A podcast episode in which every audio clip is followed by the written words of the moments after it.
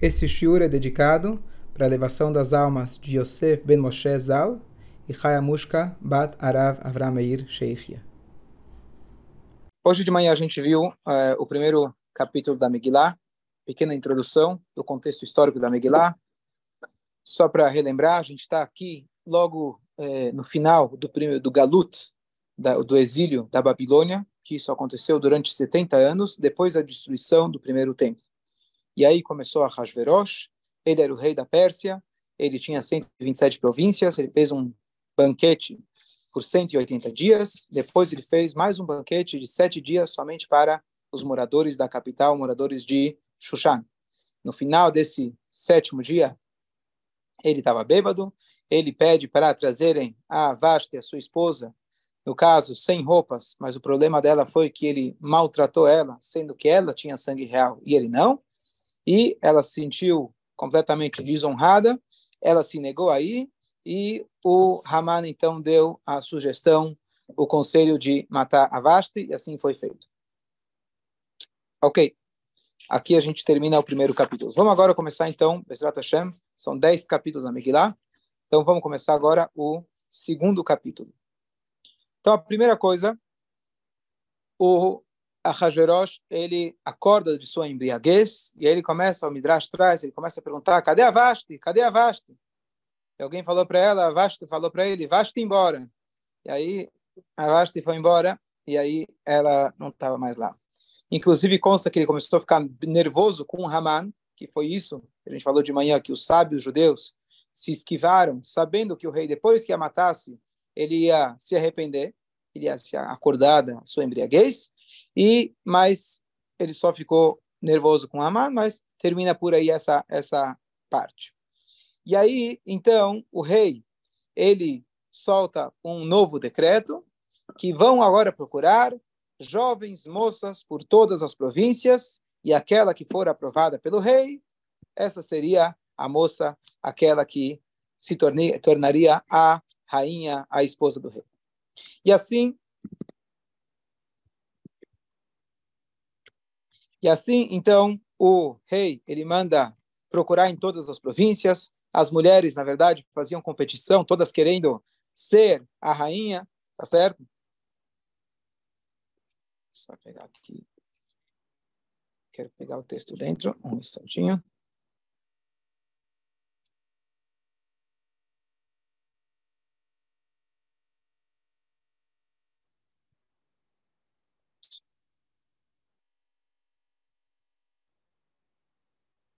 Então, o rei ele manda guardas para todas as províncias para procurar para ele, então, uma, uma rainha. Essas moças que foram escolhidas, elas ficavam 12 meses, 12 meses de molho. 12 meses de molho. Shishach hadashim beshem namor, shishach hadashim babsamim.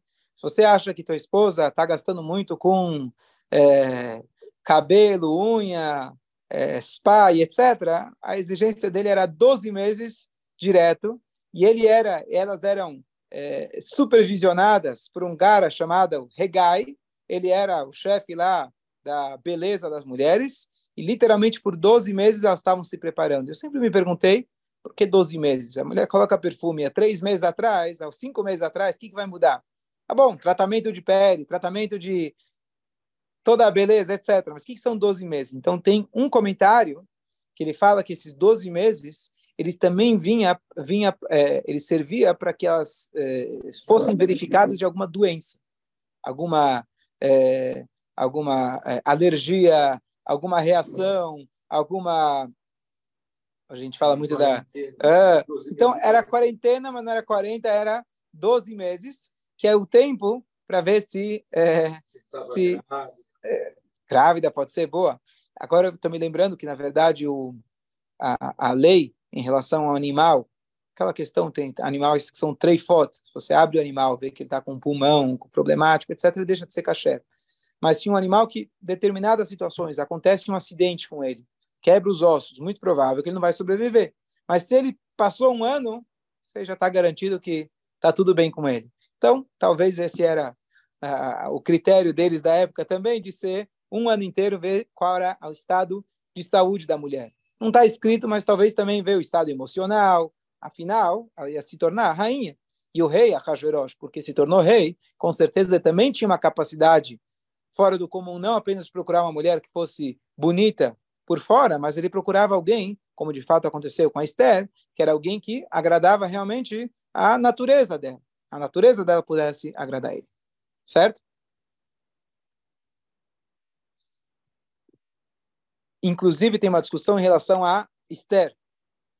Uma opinião, e a mais, é, a mais óbvia, é que ela era muito bonita, por isso ela foi escolhida. Outras opiniões falam que o nome dela era Hadassah, esse era o nome dela original. Hadassah vem do Hadas, que é a mirta que a gente usa no lulav, a cor dela era verde, igual o Hadas. E ela tinha nada menos que 75 anos de idade. Então, Hashem preparou e Hashem fez de tal forma que ele gostasse dela. Então, além da característica física, então com certeza teve também a questão emocional. Talvez seja essa a explicação dos 12 meses também. Só uma suposição. Conta pra gente a Megillah.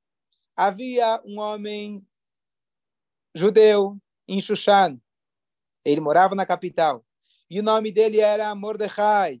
Ben Kish, Ben Ben Kish, Ishemini, etc. Esse homem, esse Mordecai, ele tinha vindo, ele foi exilado de Jerusalém. Lembrando a história que a gente falou, que o exílio começou quase 70 anos antes, onde Nabucodonosor ele exilou nosso povo. Então, o Sanhedrin, Suprema Corte de Israel, eles também foram realocados, removidos ou exilados, e esse, então, eh, Mordecai, que fazia parte do Sanhedrin, um dos 71 sábios mais maiores sábios de Israel, ele saiu de Jerusalém e ele foi para a Babilônia. E ele adotou então a Esther. Qual era o relacionamento de Esther com Mordecai? Eles eram parentes? Dizem que, era, que ele era tio dela. Dizem não. Que ele era tio, isso está explícito na, na, na, na Megillah. Perfeito. Então, Esther Bat Dodô, filha do tio dele. Quer dizer, mas era, na verdade, era, não, era, não seria prima, seria sobrinha mesmo. Sobrinha. Mas eles eram casados, não eram casados? Calma, calma, calma, calma. Vou chegar lá. Boa. Então você falou que eles eram casados. Mas a, a história que está aqui, ela era sobrinha dele. E é, por quê? E ele trouxe ela para dentro de casa só um detalhe aqui, só corrigindo, eu falei antes que ela não tinha uma aparência, uma aparência bonita, na, na Megillah, no Pshat, na interpretação simples, está escrito claramente que ela era bela, era bonita, ela tinha uma boa aparência. Mas, como eu falei, talvez isso era uma impressão que a Shem deu aos olhos dele, ou até aos olhos da pessoa, mas ela tinha essa idade, sim, e ela era verde, conforme algumas opiniões. Então, esverdeada, não sei exatamente. Então, só corrigindo. É, e o Mordecai, conforme está escrito explícito na Megillah, adotou ela porque ela não tinha pai e mãe. Agora, tem mais duas opiniões. Uma que era marido e esposa, e a outra que eles não tinham nada a ver. Eu vou, Blineder, verificar, quem quiser depois, em relação ao teu comentário, você adiantou, é, Mordecai. Se eu não me engano, ano passado, retrasado, eu dei um shiur explicando essas três opiniões. Espera aí. Primeiro, não, você não pode ter uma discussão entre fatos. Ou é uma, ou é outra. Pode ser que seja sobrinha e casada, até aí não tem problema. Mas um fala que não tinha nada a ver com ele. Outra fala que eles eram casados. É estranho, tá certo? A sobrinha, pela Torá, pode se casar com o tio, e não só que pode, existe uma orientação dos nossos sábios que é algo positivo. Inclusive, a Sarah e Abraham certo? Também tinham o mesmo parentesco. E hoje de manhã a gente explicou mais uma correlação entre, a, entre Sará e a Esther, que eram os 120 anos que a Sará viveu, e a Esther se tornou rainha dos 127, 127 províncias. Mas, então, vamos deixar, eu preciso achar esse shur, se eu não me engano, eu dei esse shur ano passado, falando sobre as opiniões diversas sobre o relacionamento que eles tinham. Mas, o importante é que ela foi adotada pelo Mordecai. Ele era o tutor dela, ele que cuidava dela. E o Mordecai, ele tentou protegê-la dos guardas, mas isso não foi possível. Hoje de manhã eu expliquei por quê. Uma vez que os homens mandavam na casa, ele não poderia dizer, olha, a Esther sozinha fugiu. Não, uma vez que teve o decreto que mataram a Vashti, porque para que os homens sejam soberanos na casa, então esse era o decreto, toda mulher tem que escutar o seu marido. Então, agora ele não poderia usar uma desculpa que ele não sabia onde ela estava. Então ele foi obrigado a entregar, ou ela se entregou, e encontraram então a Esther. E deixando bem claro. Hã? Hum? Eu não entendi. Entendi agora. O quê? Eu não estava de manhã, não entendi isso. Então, é, então só explicando, o, o, a, a, todos os detalhes da Megillah, eles estão construindo um caso. Todos os detalhes estão, estão interligados, e mesmo aqueles que parecem supérfluos. Então, hoje de manhã eu expliquei de que o pretexto que o Aman usou para convencer o rei para matar a sua primeira esposa é porque senão nenhum homem vai escutar a sua esposa. Olha lá, ela não te escutou. Isso, isso, tá. Mas o que tem a ver os guardas? Tá. Aí, e esse foi o pretexto. Na verdade, tinha interesses pessoais, mas a Megillah traz isso para a gente. E assim ficou a rei, assim ficou a lei. Todo homem manda em casa. Isso para quê? Para que quando viessem buscar a Esther, vamos supor que ela fuja, se esconda, iam chegar para o Mordecai que está em casa. Ele é uma pessoa famosa. Cadê tua sobrinha? Cadê a menina que mora aqui? Não sei. Ele poderia dizer. Ah, peraí, como não sei? Tua esposa sai sem sua permissão? Ela vai para o mercado sem sua permissão? Você esqueceu que o rei tinha ordenado que o homem que manda em casa? Então você está você tá mentindo. Então Mordecai não tinha como usar esse, esta, esse argumento dizendo que ele não sabe onde ela está. Então isso aqui a gente vê a conexão que lá atrás Hashem já estava plantando as coisas para depois ter o final de que Esther ia para o palácio, ia salvar o, o povo e etc. Ah, isso Entendeu? supondo que Esther, na verdade, era esposa de Mordecai e ele não ia querer entregar ela. Esposa, ou o homem manda na casa, mesmo que fosse sobrinha ou uma estranha que estava na casa dele, ainda assim ele manda na casa. Que ele não ia querer entregar. Ele poderia não querer entregar, mas aqui não tinha jeito. Certo? E aí, então, ela, a Esther foi pega à força. E aqui vem uma alahá, isso vai ser importante para o final da história. Uma mulher casada, Deus nos livre quando ela é estuprada, Deus nos livre. Nesse caso, ela pode voltar para casa, para seu marido. Por quê? Porque não foi pela sua escolha, a não ser que ele seja um Cohen. Um Cohen, independente se foi por escolha dela ou não, ela não poderia voltar para casa. Que isso nunca aconteça. E se Deus nos livre acontecer, que consulte um grande rabino para ver o que dá para fazer. Mas a lei, digamos assim, crua, básica é essa. Então, até então, se eles eram maridos e mulheres, assim muitos comentaristas trazem, se eles eram marido e mulher, mesmo que ela foi levada à força para o Ahasverosh, isso não proibia ela de algum dia, eventualmente, ser solta e voltar para casa, o que não acabou acontecendo. Mas até esse momento, ela foi pegar à força, não teve escolha. Então, é, essas mulheres foram eram pegas e a Esther foi pega então nas na, na é, sobre o domínio lá do, do comando do Regai e o Regai assim que ele viu a Esther ele era um bom shatran ele bateu o olho ele falou é essa ele já não tinha dúvidas ele sabia que era essa e assim foi passou na frente do rei. Tem várias opiniões como exatamente funcionava é, essa encontro com o rei. Não era simplesmente passavam na frente do rei etc mas ela então encontrou graça aos olhos do rei. É, é, então, é, o rei já coloca para ela, já deu para ela presentes e deu para ela sete jovens que vão ser as suas empregadas. Uma lavava, outra passava, buscava os filhos na escola, trazia de volta, babysitter, motorista, segurança, certo? Eram sete no total. Para começar, é? Curso de inglês, balé, certo? Mandarim, tem muita coisa. Então, eram sete. Mas é curioso que é sete, justamente o número sete, que uma das coisas que acontece, aqui estamos falando de uma moça judia, e o Mordecai já havia falado para ela não contar qual era a sua, sua linhagem. Depois a gente vai ver que isso vai fazer muita diferença, porque só depois que ela vai contar que ela é judia e que o Amã está querendo matar o meu povo. E aí o rei vai se assustar e vai anular o decreto, etc. Revogar o decreto, mudar. Mas, é, a princípio, por que ela não falou? Por que ele falou para não contar? Conta, qual o problema? Não tinha nenhum decreto contra os judeus. Por que ela não poderia dizer? Porque, na verdade, a Esther ela tinha uma descendência real. E se ela, ascendência real. Então, se ela, descendente da vida Melech, se ela contasse que ela é descendente da vida Melech, aí com certeza que ela tinha muito mais chances de ganhar a, como chama, contest, o, o concurso, certo? Concurso, o pessoal acha que concurso de moda é novo, já era antigo. Então, ela, então Mordecai falou, não conta. Talvez tivesse até chance, por mais que ele escolheu você, talvez amanhã ele te manda embora, talvez, eh, mas se ele tiver alguém que é uma, de uma linhagem real, é perfeito. Porque a gente falou que o dilema dele de ter ou não matado a primeira esposa é porque ela tinha uma linhagem real e ele era plebeu. Então, se ele tivesse. Ele, o, o, o, teoricamente, ele perderia o direito de ser. Teoricamente, perderia, exatamente. Sim, sim. marido do, sim. Marido da... marido da rainha, exatamente. É, ela era descendente de, de Davi? Se não me engano, ela era Davi.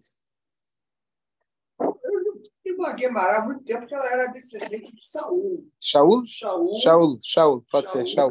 Saul também. Shaul, obrigado, obrigado. Discreta como, como Shaul. Shaul, quando foi ungido pelo Shmuel, não falou nada. Ela também não falou nada. Falou, não, Ela- perfeito. Escolha, Isso obrigado. Ó, grandes alunos, obrigado. Fala Escolha. Eu Ó, tempo. eu falei da vida, estava com uma pulga atrás da orelha, não tinha certeza. E aí, que, que bom que vocês, Baruch Hashem, me, me corrigiram. Então, ela tinha uma ascendência real que era de Shaul. Perfeito. Então, é, ela precisava ocultar a sua linhagem, contar que ela era judia, mas, ao mesmo tempo, ela queria viver o máximo possível da maneira, ao modo judeu. Então, uma das uns métodos que ela sabia para ela ter uma noção de quando era Shabat, porque não sabe, não sei que outra referência ela poderia saber quando é domingo, segunda, não é que ela vai para a feira de segunda e quinta, ou que ela tá, fica, tá sempre no palácio. Ela não tinha, com certeza, muito contato com as pessoas de fora. Então, ela usava essas sete servas ao longo da semana, acho que ela revezava entre elas, e assim ela sabia quando chega a fulana de tal, então eu sei que é o Shabat. O problema acontece quando tinha greve no metrô. Aí uma não veio, aí veio a outra, aí eu não sei como que ela fazia. Mas Mas elas moravam tudo junto. moravam juntas, estavam lá. As, as servas ficavam na mesma casa. Mas é só uma brincadeira para a gente tentar tentar imaginar mais ou menos nos nossos termos o que, que era naquela época. É, e ele implorava para ela contar e ela nunca contou. Isso era um tema de discussão entre o casal e ela nunca contou. Ela nunca contou os detalhes dela e ela não tinha pai e mãe. De fato, ela não tinha pai e mãe vivos. Então, estava mais fácil para ela ocultar. Talvez no passaporte dela tivesse escrito filha, inclusive, de Mordecai. E ela podia falar, olha, Mordecai é meu tutor. Quem é minha mãe meu pai? Olha, ela é pequeno, não sei, não quero falar. Ela não dizia de onde ela é. E agora, antes de concluir esse primeiro, o segundo capítulo, vem a famosa história do Bictan e o Teresh, que eram dois guardas reais, que o Mordecai, ele, Yoshev Beshar Amedech, ele sentava no portão real, e ele sentado no portão real, ele escutou dois guardas conversando. E eles estavam conversando numa, num idioma que não era conhecido na época, chamava Tarshish, Tarsis ou Tarshish, alguma coisa assim. E ele, sendo um membro do Sanhedrin, que para você começar no Sanhedrin, só para começar, você tinha que ser versado em 70 idiomas, só para começar, além de toda a Torá etc. Certo? Toda a Torá não é só o Chumash, é tudo que existia até então de Torá, de várias outras qualidades. Então, quando ele ouviu isso, ele passou essa mensagem para o rei e ele salvou a vida do rei, que eles estavam, falando, não sei se eu falei, eles estavam planejando matar o rei. Eles queriam envenenar o rei e ele ouviu essa, ouviu essa conversa e ele relatou isso para o rei e isso ficou escrito nos arquivos reais. Isso vai ser importante depois na continuação da história. Fala.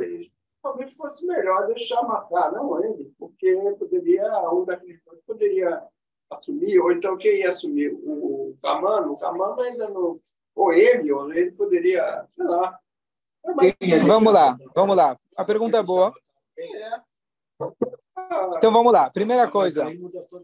É, vai estragar a história. A pergunta é por que, que Mordecai História é essa história. Se você pensar bem, se você pensar bem, você tem Dários que e, e não sei o quê. Vamos lá. Não, não, não dependeu do, do, do Arrasveró, dependia da Esther. É, Tá, então, vamos lá. É, então, a pr primeira pergunta, antes de se perguntar por que Mordecai se meteu nessa, a pergunta é por que eles queriam matar o rei? Ah, é Pode acontecer, comum. é comum, mas a Megillah conta que eles queriam matar, sem dar muito motivo. Então, uma das explicações é que é, uma das explicações que eles estavam muito nervosos com o rei, que ele pegou uma mulher qualquer. E eles talvez tinham interesse próprio em suas filhas, tal como o Haman, talvez eles tinham prima, irmã, sobrinha, alguém lá digno, chega, pegou uma mulher qualquer, que aparentemente não tinha nenhum, nenhuma, nenhuma linhagem especial. Então, se é para pegar qualquer um, se é para pegar qualquer um, pega eu. Você lembra a história de Eliezer quando chegou em Lavan? Eliezer queria que a filha deles casasse com Isaac. Falou, ah, eu, Abraão falou, não, você é amaldiçoado, minha filha é abençoada. Tá bom, então vamos lá conhecer a família do fulano de tal. Ele chega lá, Hashem dá o sinal, quem é a família? Encontra quem? Lavan, Betuel, um monte de espinho. Aí ele chega e fala, Ulai, como a Gumara fala, Elai, talvez, para mim, quer se casar comigo. Peraí, até agora eu pensei que ia casar com a família de Abraão, tudo bem, eu não vou me meter. Mas tá casando com a filha desses caras aí? Pode botar a minha, tá certo? Então, isso responde a pergunta, porque ele só comentou, fez esse comentário do Elai, a Torá só traz isso quando ele fala com Lavá, não quando ele falou com Abraão. Tudo bem. É, então, eles, algum, talvez esse, esse, esse plano de matar o rei era talvez alguma coisa ligada com algum interesse pessoal deles. Por que o Mordecai, por que o Mordecai quis salvar o rei. Não sei, pode ser que os comentaristas falam a respeito, não, não, não vi a fundo, mas uma primeira suposição é, se matasse o rei, iria, talvez quem iria assumir seria o Aman. Você não sabe quando morre um que vai ser o próximo. Até então, ele não tinha feito decreto nenhum contra os judeus. De certa forma, até tinha sido generoso com os judeus, talvez com outros interesses, mas a princípio ele foi bondoso com os judeus, ele ele, ele convidou eles para a festa. Ele merecia morrer, porque ele usou o esquelime do, do, do Beit HaMikdash. Ok, ele tá bom. Merecia Já merecia morrer por isso. Tá bom, ok, ok. Não era nenhum tzadik. Mas, mas, não, tzadik ele não era. Inclusive tem uma discussão no, no Talmud, quem era pior, Haman ou Mordecai, ou, ou, já, eu já estou depois dos, dos copos, fala Haman ou Mordecai, Haman ou Hashverosh. Então, é, mas eu acho que a primeira coisa que vem em mente é porque a volta que fala Revei. Você deve rezar pelo bem-estar do reinado. Bom ou mal, você deve rezar pelo bem-estar do reinado. Sem o reinado, pior vai ficar. Então, faz parte nossa, e aqui uma lição importante para a gente, de sermos pessoas civilizadas e nos importar com as pessoas que estão no poder e lutar pelo bem-estar do nosso país. Claro, tem exceções, tem guerras, tem revoluções, etc. Mas como uma regra geral, esse deve ser a nossa posição. E com certeza, a, a ideia dele foi fazer um Kiddush Hashem. Imagina, talvez ele não tinha uma obrigação, digamos assim, perante a lei. Mas se o rei soubesse, olha, o rabino judeu salvou a vida do rei. Poxa, legal. É. No caso, está escrito que o Aman ele foi lá e fez com que essa história meio que se esquecesse. Ele até conseguiu virar a história como se fosse que ele salvou. Tanto é que na noite depois vai parecer que ele não conseguia dormir. Os filhos de Amã estavam tentando virar o livro, mas o Bealá, o anjo, foi lá e abriu na página que falava o Mordecai. Eles viravam de novo e o anjo lá botava na página. Ou seja, as coisas, de alguma maneira, não tiveram um impacto imediato como poderia ser, uau, o Rabino me salvou e etc. Mas eu imagino que essa tinha sido a intenção dele, e de fato isso teve um impacto muito grande na mudança do comportamento, do tratamento do rei em relação a Amã depois. Então, esse detalhe da história também é essencial. Queria só comentar mais uma coisa, que depois que a Esther foi levada ao palácio, o, a, a, a Megillah fala para a gente, Bechol Yom Vayom Mordechai Mitalech. A cada dia e dia, o Mordecai ia lá para saber como estava a Esther. Dizem nossos sábios, quer dizer, Bechol Yom Vayom. Em hebraico, Bechol Yom é todo dia, todo dia e dia. Significa que faz chuva, faz sol, é Rosh Hashanah e Yom Kippur, é dia comum, é dia de domingo. Ele estava lá todos os dias, e a linguagem aqui, Ladat Esther, saber como ela estava. A gente não sabe exatamente, tem discussão se ele chegou a vê-la, não chegou a vê-la, estar com ela ou não, mas Talvez ele não tivesse o acesso de chegar até ela. Mas ele perguntava para o guardinha que estava fumando lá na esquina: Deixa eu fumar com você um cigarro. Como tá? O que você ouviu falar? Tentando saber como ela estava. E essa preocupação dele com ela, dizem nossos sábios, foi o que deu mérito para ele ser o protagonista da salvação do povo judeu. A preocupação com um, uma única alma judia. Uma moça judia que fez escola judaica, mandei ela nas melhores escolas, melhores amigas, mandei ela para Israel para estudar, voltou e você espera que vai se casar com um bom jovem rapaz, que vai estudar a Torá a vida inteira, que vai ser uma pessoa honesta, que vai poder praticar o judaísmo, e com quem ela casa? A Hashverosh. A Hashverosh. Como você falou, alguém que merecia morrer. Tá certo? Olha que Shido. E ele se preocupou com ela. Ele não largou ela.